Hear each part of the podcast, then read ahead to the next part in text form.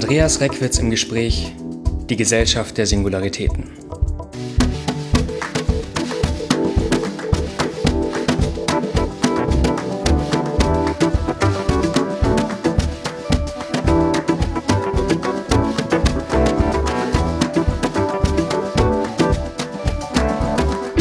Meine Damen und Herren, Sie haben es gerade schon gehört, der Titel des Buches, um das es in diesem Podcast gehen wird, lautet Die Gesellschaft der Singularitäten. Es ist 2017 erschienen und wurde seitdem breit diskutiert. Mir gegenüber sitzt der Autor des Buches und Soziologe Andreas Reckwitz. Mein Name ist Dominik Erhard, ich bin Redakteur beim Philosophiemagazin und gemeinsam mit Ihnen, liebe Hörerinnen und Hörer, wollen wir uns in den kommenden Folgen dieses Podcasts der Gesellschaft der Singularitäten widmen. Dabei werden wir die zentralen Themen für all die aufschlüsseln, die bisher noch nicht intensiv mit dem Buch in Berührung gekommen sind und hoffen aber gleichzeitig auch das Verständnis bei all denen nochmal vertiefen zu können, die es bereits kennen.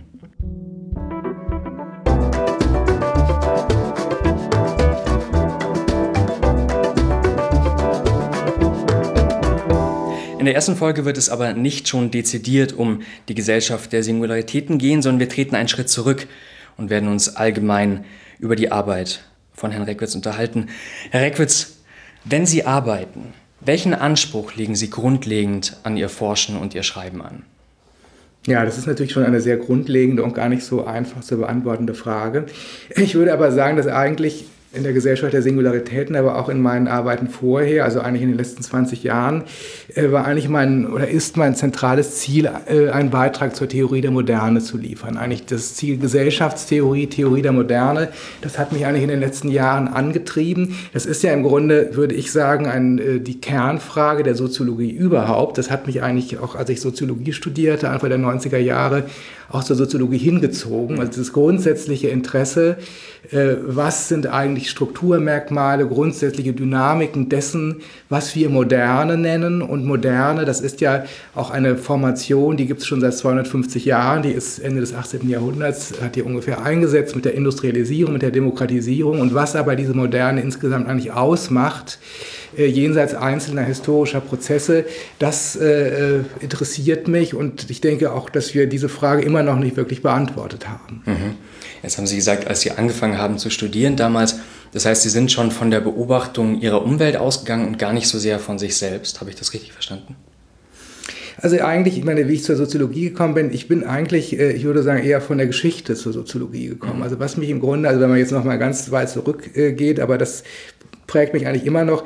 Also was mich immer sehr interessiert hat, waren im Grunde historische Prozesse. Also zu sehen, wie, äh, wie Vergangenheit sich von der Gegenwart unterscheidet, also wie wir zu dem geworden sind, was wir sind, wenn man so will. Das war eigentlich so ganz naiv gesagt immer so meine Grundintuition. Also deswegen habe ich immer auch noch weiterhin ein sehr großes historisches Interesse und auch meine Arbeiten, wenn man sich die anschaut, gehen ja, obwohl jetzt die Gesellschaft der Singularitäten ja auch massiv in die Gegenwart einsteigt, geht es doch immer auch sehr stark um Geschichte. Und das hat mich eigentlich auch von Anfang an geprägt. Es ist fast ein bisschen ungewöhnlich, weil das nicht bei allen Soziologen und Soziologinnen der Fall ist. Also viele ja sehr stark von vornherein gegenwartsorientiert sind. Aber bei mir geht es immer auch um diese historische Einbettung. Ähm, aber dann ähm, ist es eigentlich so, da war es so von Anfang an, ähm, dass mir es im Grunde zu wenig war, also nur diese verschiedenen historischen Prozesse sich anzuschauen. Also was weiß ich, wie sich Deutschland im 20. Jahrhundert verändert hat oder, ähm, oder schon vorher, sondern eben auch zu schauen, wie kann man das nochmal unter einer etwas äh, allgemeineren Perspektive fassen. Also was sind eigentlich so die Grundmechanismen dessen, was man könnte sagen, moderne Gesellschaft zusammenhält. Mhm. Könnte man dann sagen, dass eigentlich zwei Leitfragen im Zentrum Ihres Denkens stehen, nämlich zum einen, was ist das Soziale und zum anderen aber auch, was ist die Moderne? Ja, also ich würde sagen, dass jetzt in den letzten Jahren vor allen Dingen diese Frage nach der Moderne für mich im Vordergrund äh, gestanden hat und auch weiterhin steht. Also dazu hatte ich ja etwa auch das hybride Subjekt geschrieben, die Erfindung der Kreativität und jetzt eben die Gesellschaft der Singularitäten und auch das Ende der Illusionen. Also das sind eigentlich alles äh, Versuche, so einen Beitrag zu einer Theorie der Moderne, also einer Gesellschaftstheorie, wenn man so will, der Moderne ähm, äh, zu, zu schreiben. Ähm, Gleichzeitig hatte ich aber immer auch, man könnte sagen, noch so einen anderen Theorieanspruch, also gerade auch in meiner, meiner Dissertation, meiner Doktorarbeit, die Transformation äh, der Kulturtheorien. Da geht es ja eher ähm, nochmal um die sehr viel allgemeinere Frage, was ist das Soziale? Und wenn man äh, sich auch anschaut, wie die Soziologie sich entwickelt hat, würde ich auch sagen, also wenn die äh, Soziologie Theorie betreibt, dann kann sie das eigentlich auf diesen beiden Ebenen machen. Also einerseits Sozialtheorie, andererseits Gesellschaftstheorie. Das muss man vielleicht kurz erläutern, was da der Unterschied ist.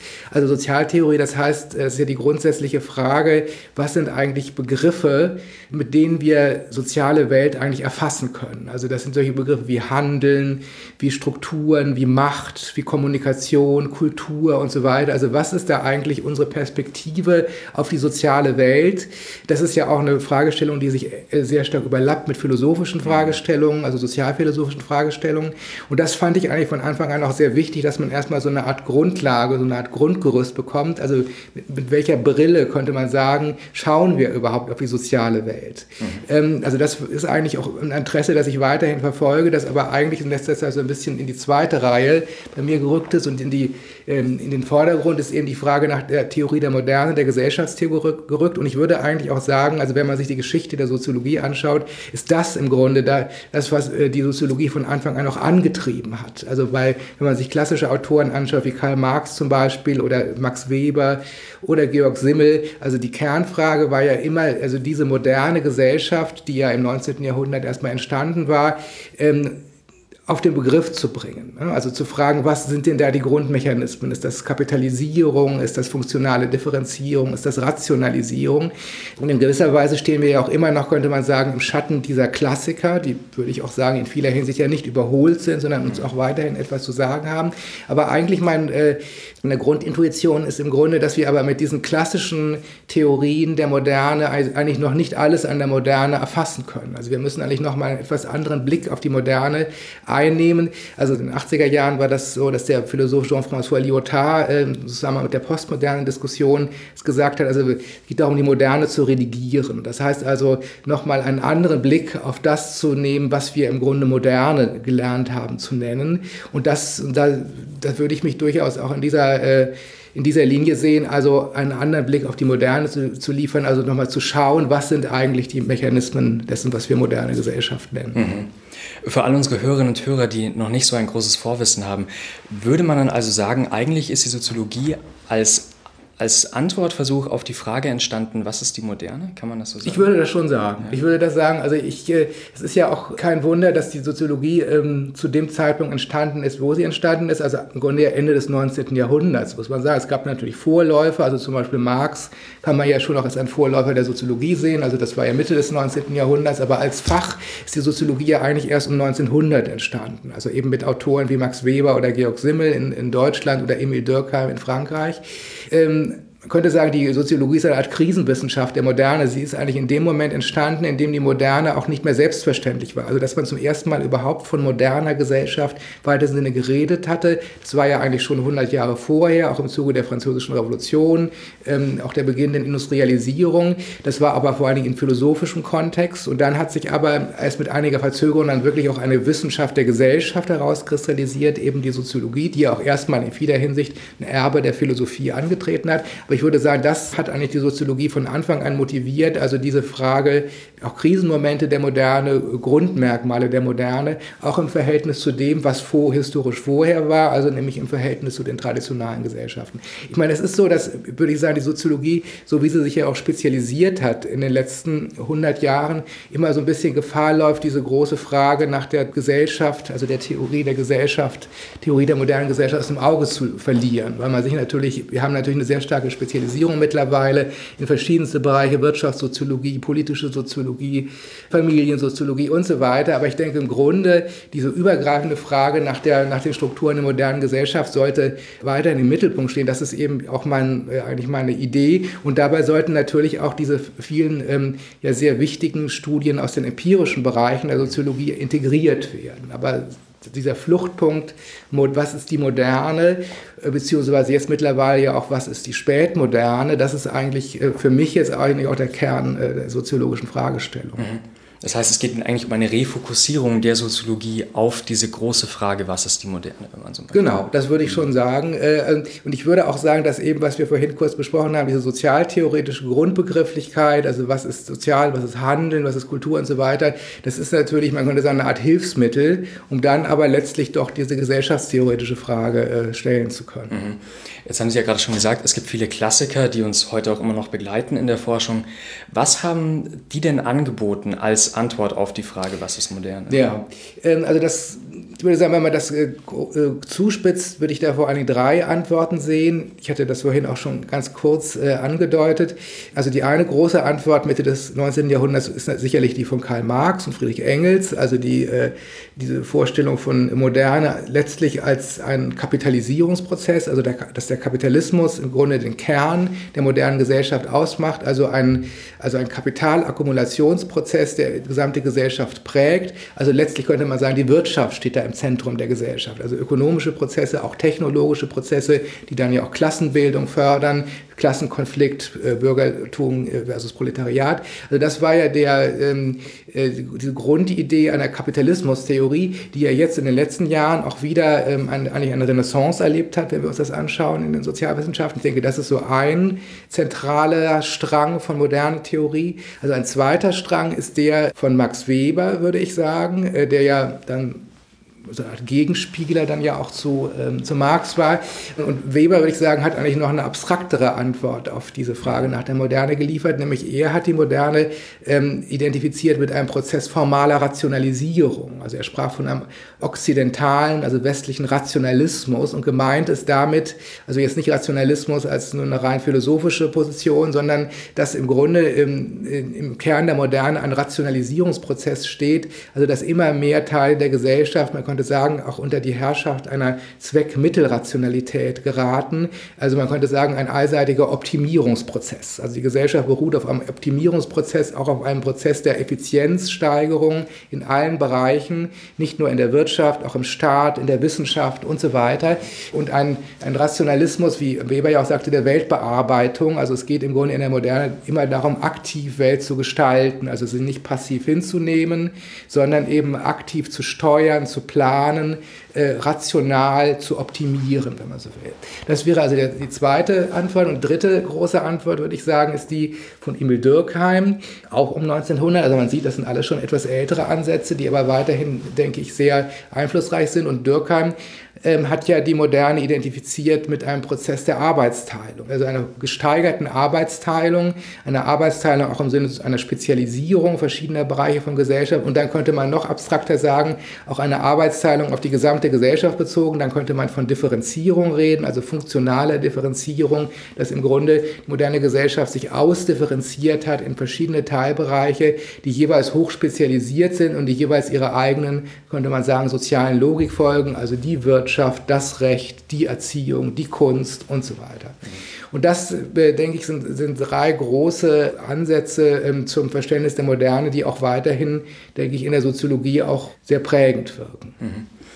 Und diese drei Ansätze nehmen Sie ja in Teilen auch auf ja. in Ihre Theorie. Was fügen Sie dem Ganzen aber hinzu? Was ja. ist Ihre Idee ja. von Moderne?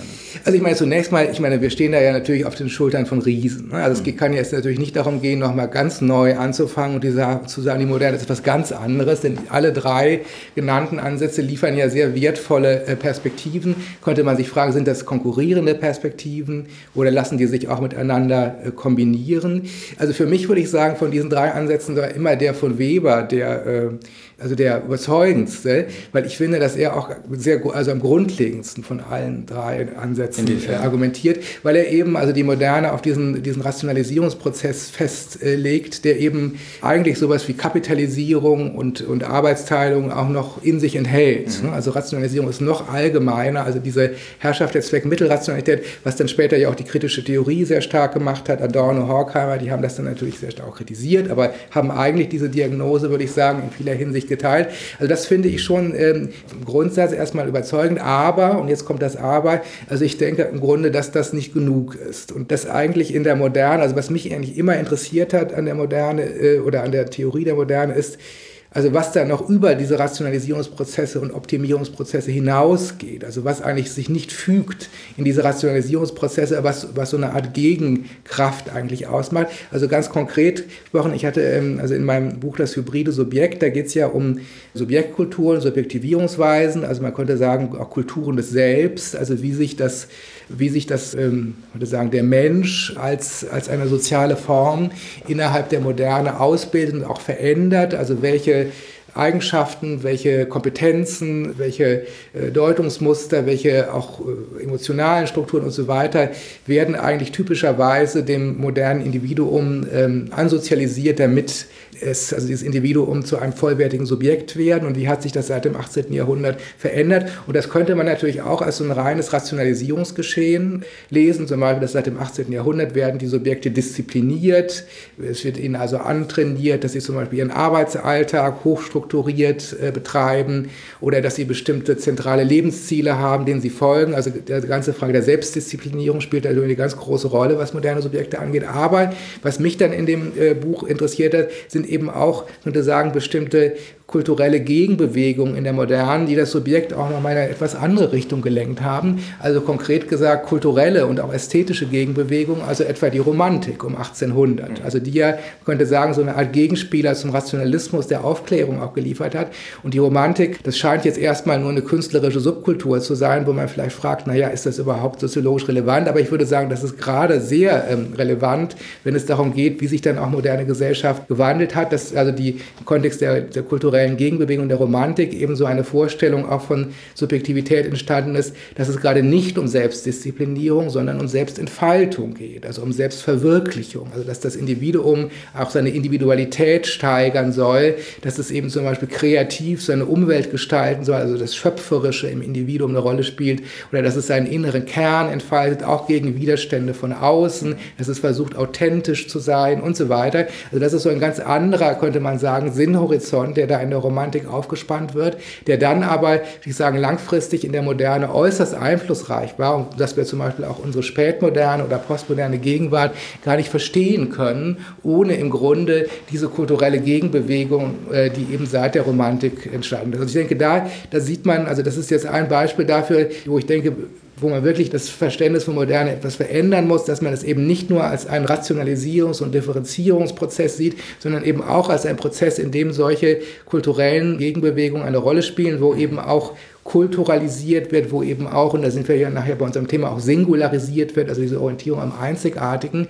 Ähm, nur bleibt das natürlich nicht in der Romantik stehen. Die Frage ist also, was wird daraus, wenn das am Ende selber zu einem, man könnte sagen, etablierten sozialen Muster wird? Mhm. Darauf kommen wir natürlich dann auch noch zu sprechen, wenn wir dann auf das Buch auch eben zu sprechen kommen. Was mich aber jetzt nochmal interessiert, Max Weber hat also die Überlegung, dass nichts einfach da ist. Sie haben von einem passiven Dasein gesprochen, sondern dass immer alles gemacht wird in gewisser Weise.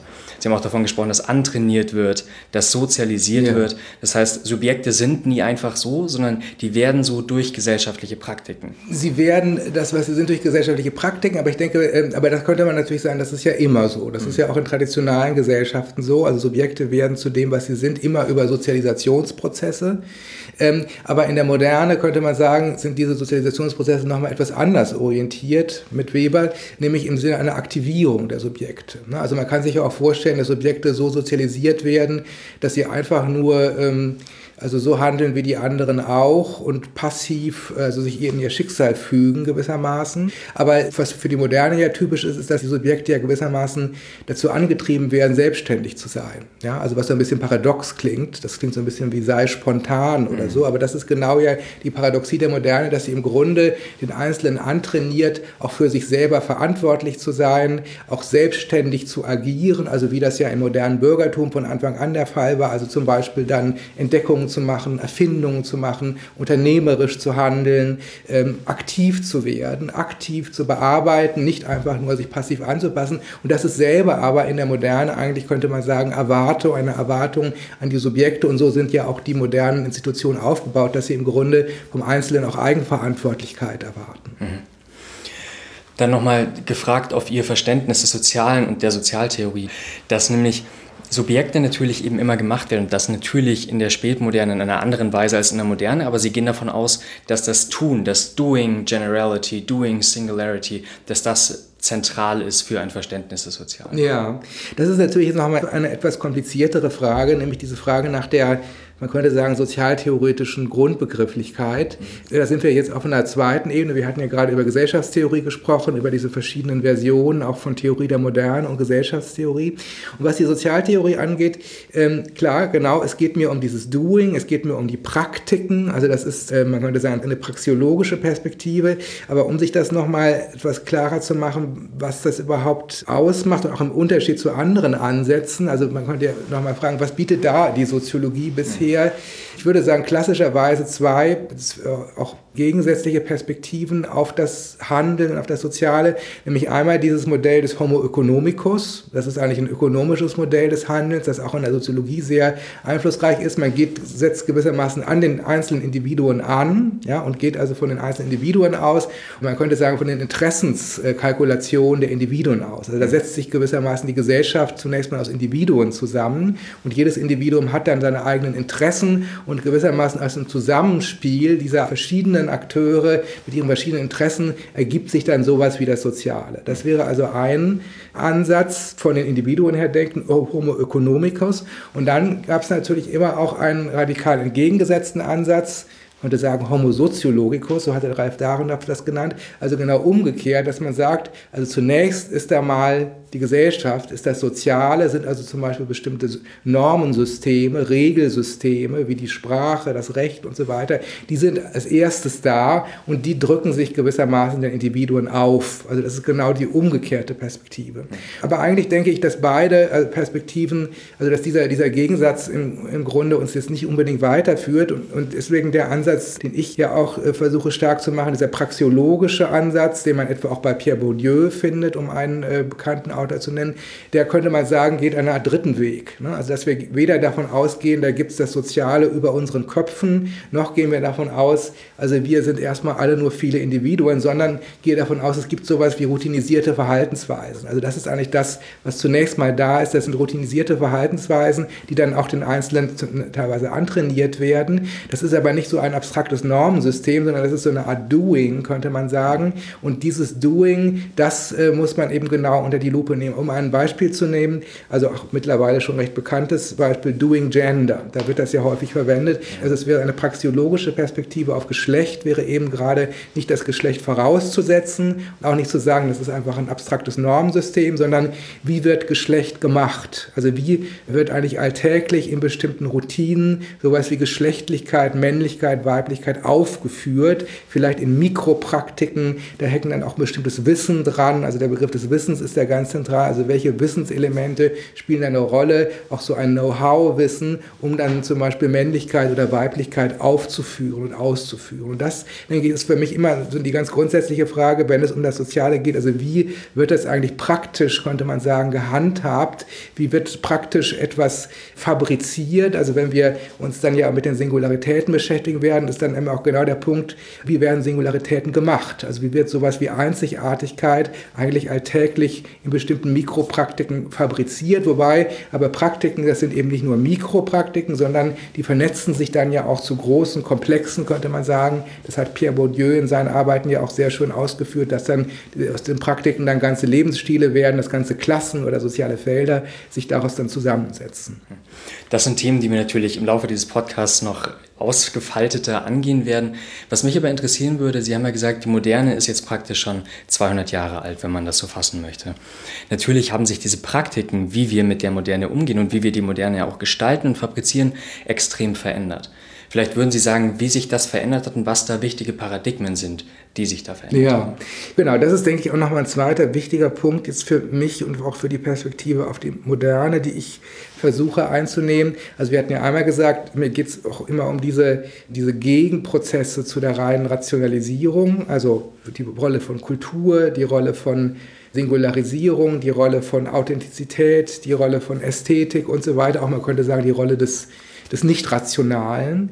Ähm, das ist das eine, was mich besonders interessiert. Und das zweite, was ich auch ganz wichtig finde, um Moderne zu begreifen, ist eben nicht mehr von diesem eindeutigen und quasi unveränderlichen Block der Moderne auszugehen, die dann quasi Ende des 18. Jahrhunderts entstanden ist und dann bis zur Gegenwart eigentlich durchläuft, unveränderlich. Und diese Vorstellung ist eigentlich, wie ich finde, in der Soziologie überraschend stark. Also diese Vorstellung, als ob es da, also gewissermaßen die Moderne ist im 18. Jahrhundert aufs Gleis gesetzt worden und hat sich dann in den Grundprinzipien bis zur Gegenwart nicht geändert. Also ich würde sagen, dass zum Beispiel die Theorie funktionaler Differenzierung so aufgebaut ist. Da gibt es eigentlich einen Grundmodus moderner Differenzierung und der läuft immer weiter weiter so. Ja? Und deswegen, ich hatte ja ganz am Anfang gesagt, ich komme ja schon sehr stark von der Geschichte mhm. her. Ähm, das erscheint mir sehr ahistorisch. Ja? Also ich äh, denke, dass das eigentlich nicht besonders treffend ist zu meinen, dass die Moderne in den letzten 250 Jahren äh, gleich geblieben ist. Bestimmte Dinge mögen auch gleich geblieben sein. Das ist auch interessant, sich die anzuschauen. Aber die Moderne hat sich selber auch noch massiv verändert. Und das äh, denke ich, also wenn man von der Moderne redet, muss man seriöserweise die Moderne dann nochmal runterbrechen und in verschiedene Phasen, könnte man sagen, die sich auf eine sehr interessante Weise voneinander unterscheiden. Und da habe ich eigentlich so ein Grundschema, äh, Unterscheidung zwischen bürgerlicher Moderne, organisierter oder industrieller Moderne und Spätmoderne. Also zunächst mal die bürgerliche Moderne des 19. Jahrhunderts. Das ist gewissermaßen man an die Anfangsphase der Moderne, wo die Moderne noch jung ist, wo sie auch noch sehr hoffnungsvoll ist, aber auch schon sehr konfliktgeladen, also in dieser Auseinandersetzung zwischen Bürgertum und Proletariat, was Marx dann ja gesehen hat. Und dann gibt es eigentlich Anfang des 20. Jahrhunderts, könnte man sagen, auch eine, nochmal einen enormen Rationalisierungsschub in der Moderne selbst also auch weg von dieser klassisch bürgerlichen Gesellschaft hin zu einer Massengesellschaft, die also massiv durchindustrialisiert, durchbürokratisiert, auch durchurbanisiert ist. Wodurch kommt dieser Schub? Wodurch wird der ausgelöst? Ja, also das ist gar nicht so, äh, gar nicht so einfach zu beantworten. Also ich denke, es ist im Grunde so, dass die, also Elemente, die schon in der frühen Moderne vorhanden waren, irgendwann eine solche, auch eine solche Masse angesammelt haben, dass so eine Art, man könnte sagen, Überspringen von der Quantität in die Qualität äh, zu beobachten ist. Also Industrialisierung gibt es ja schon seit dem 18. Jahrhundert. Das waren aber bestimmte nur kleine Bereiche in der Gesellschaft, wenn man sich das genauer anschaut. Also viele Bereiche der Gesellschaft waren ja im 19. Jahrhundert noch sehr stark agrarisch geprägt. Also man vergisst das ja immer wieder. Und dann hat sich aber dieses, diese Industrialisierung und Urbanisierung eigentlich immer mehr ausgebreitet, sodass das irgendwann, man könnte sagen, gekippt ist. Und dann war die Gesellschaft eigentlich am Ende sowas wie eine industrielle Moderne. Hinzu kommt, dass ja auch sich im Laufe der bürgerlichen Moderne, man könnte sagen, auch die Probleme einer relativ ungesteuerten Moderne immer mehr angesammelt haben, also Stichwort Verelendung des Proletariats in den Städten, sodass es dann ja auch äh, Gegenbewegungen gab, wie zum Beispiel im Bereich des Sozialismus oder der, ähm, der, der Gewerkschaftsbewegung, die dann auch dazu führten, dass eigentlich seit Beginn des 20. Jahrhunderts man immer mehr zum Beispiel auch staatliche Funktionen beginnt hat ähm, aufzubauen, die dann versucht haben, auch sowas wie Gesellschaft zu steuern. Also dann später auch den Sozialstaat, den Wohlfahrtsstaat und so weiter. Das hatte man ja so im 19. Jahrhundert Jahrhundert noch nicht. Also insofern würde ich sagen, es ist so eine Kombination aus verschiedenen Elementen, die dann dazu führten, dass dann im 20. Jahrhundert die Moderne sich selber auch noch, man könnte sagen, nochmal durchmodernisiert hat und dann diese Form einer industriellen Moderne angenommen hat, die dann aber zum Beispiel ja auch solche äh, Versionen äh, hatte, wie zum Beispiel den Kommunismus oder auch den Faschismus. Das sind ja auch Versionen, könnte man sagen, der industriellen Moderne. Und dann wiederum die industrielle Moderne selber aber auch schon wieder Geschichte und hat sich ungefähr seit 1970 70er, 80er Jahren nochmal eigentlich in eine neue und andere Version von Moderne umgewandelt, so würde ich jedenfalls denken. Also manche Autoren sprachen ja von Postmoderne oder manche auch von Hochmoderne oder Hypermoderne, also ich rede jetzt von Spätmoderne, das sind ja alles nur, muss sagen, Behelfsbegriffe. Aber auf jeden Fall, was wichtig ist, das ist nicht mehr die gleiche Moderne. Also wir haben jetzt im Jahr 2020, denke ich, in vieler Hinsicht, nicht in jeder, aber in vieler Hinsicht nicht mehr die Moderne von 1960. Und ich würde sagen, also wenn wir als Soziologen, Soziologinnen eben die Moderne ernst nehmen, dann müssen wir auch diesen Wandel der Moderne ernst nehmen deswegen steht ja für mich dann auch jetzt in der Gesellschaft der Singularitäten tatsächlich diese spätmoderne Gesellschaft im Mittelpunkt, weil ich davon ausgehe, wir müssen auch noch mal sehen, was hat sich da gewandelt eigentlich im Vergleich zu der industriellen Moderne. Und in der Gesellschaft der Singularitäten, da gibt es ja drei Faktoren, die Sie benennen, die wichtig sind für das Vorantreiben der Spätmoderne. Wenn Sie das noch kurz erläutern würden, was diese drei Faktoren sind. Ja, Also zunächst nochmal, ähm, also nochmal Vergleich industrielle Moderne, Spätmoderne. Die industrielle Moderne ist ja, das muss man sich auch nochmal klar machen, wirklich sehr also immer noch sehr stark in unseren Köpfen. Ne? Also diese Vorstellung zum Beispiel, dass die dass moderne Wirtschaft bedeutet Industrieproduktion. Nicht? Oder dass die moderne Sozialstruktur bedeutet Herrschaft der Mittelschicht, also nivellierte Mittelstandsgesellschaft. Oder dass ähm, moderne Politik bedeutet Steuerungsstaat. Ja, also das sind so bestimmte Vorstellungen oder bestimmte Dinge, die ja auch tatsächlich in der industriellen Moderne, gerade in dieser entfalteten Form der 50er, 60er, 70er Jahre, also jetzt auf Westdeutschland bezogen, eben eine Phase, die manche von uns ja auch äh, noch miterlebt haben. Und dass, äh, dass wir eigentlich in dieser Zeit so bestimmte Grundmerkmale industrieller Moderne hatten, die immer noch, würde ich sagen, für manche fast so eine, wie so eine nostalgische Verklärung auch noch sowas wie, wie Moderne ausmacht in der Vorstellung, die aber so im Grunde gar nicht mehr existieren.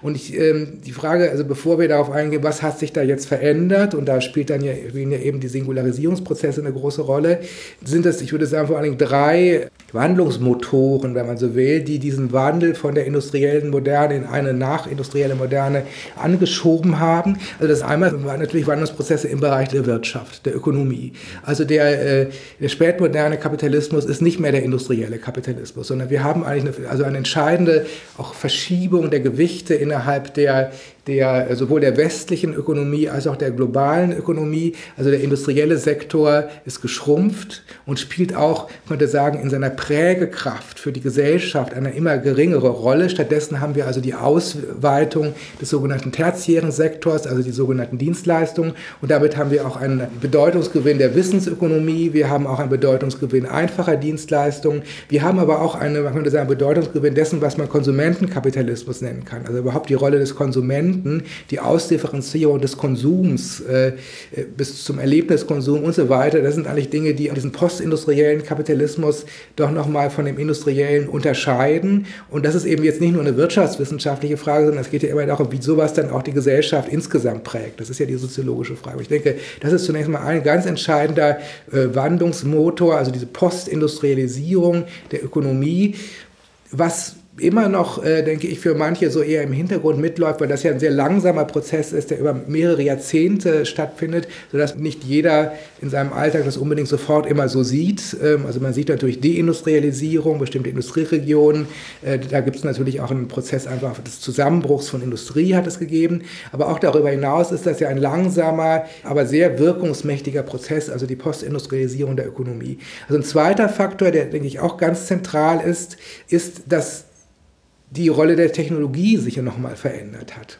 Also die Technik ist natürlich für die Moderne von Anfang an ein treibender Faktor, also Technisierung, auch im Zusammenhang mit der Industrialisierung. Das war aber immer eine, man könnte sagen, standardisierende Technik, also eine Technik als Instrument, ähm, die zum Beispiel Industrieproduktion ermöglicht hat oder eben Elektrizität oder eine bestimmte Form von Energiegewinnung. Und jetzt haben wir aber mit der Digitalisierung, ähm, also seit den 80er Jahren, nochmal einen neuen Schub auch von Technologie, auf den wir ja auch dann nochmal näher eingehen werden, der, würde ich sagen, qualitativ anders ist als das, was Technik vorher bedeutet. Also wir haben nicht mehr nur Technik, sondern wir haben Technologie und wir haben eine Technologie, die selber jetzt ja auch massiv, könnte man sagen, die sozialen und kulturellen Beziehungen prägt also gerade mit der Digitalisierung und dem Internet, zu einer anderen Weise auch prägt, als wir das eigentlich von dieser klassischen Technik kennen. Also es ist nicht mehr nur eine Technik, die standardisiert, sondern wir haben mit der Digitalisierung auch eine Technologie, die als eine Art Kulturmaschine wirkt, also auch die Kultur selber nochmal verändert, über das Internet verändert.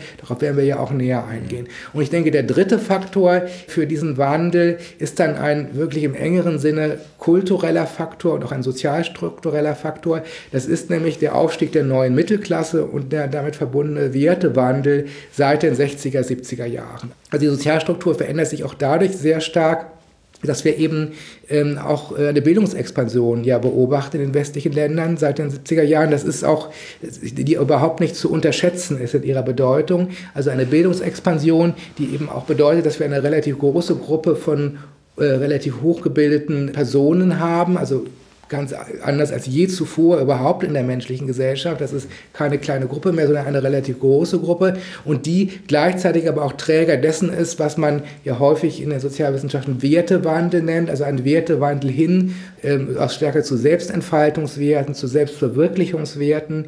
Da sind wir bei dem auch Erbe der Romantik, das wir ja vorhin kurz angesprochen haben. Also man könnte sagen, diese kulturellen Gegenbewegungen, die auch schon 200 Jahre alt sind, sind in vieler Hinsicht, also in der, in der Spätmoderne selber keine Gegenbewegungen mehr, sondern selber im Grunde zu Mainstream geworden. Also Selbstverwirklichungswerte, hedonistische Werte, ästhetische Werte, äh, Wünsche nach Authentizität, nach Kreativität und so weiter, die sind eigentlich zirkulieren in der spätmodernen Gesellschaft, sind nicht mehr beschränkt auf kleine Künstlerzirkel oder so etwas, sondern im Grunde sind sie vor allem von der neuen Mittelklasse getragen. Und damit haben wir jetzt, man könnte sagen, drei verschiedene Mechanismen, also ökonomische, technologische und kulturell-sozialstrukturelle, die alle drei auch durchaus nochmal ihre unterschiedlichen Hintergründe haben, die jetzt aber zusammenwirken und in diesem Zusammenwirken wird eigentlich das hervorgebracht, was man spätmoderne Gesellschaft nennen könnte. Und damit haben wir eigentlich auch schon genau das aufgespannt, worum es dann auch in den nächsten Folgen gehen wird, nämlich diese drei treibenden Kräfte der Moderne, die Ökonomie, die Digitalisierung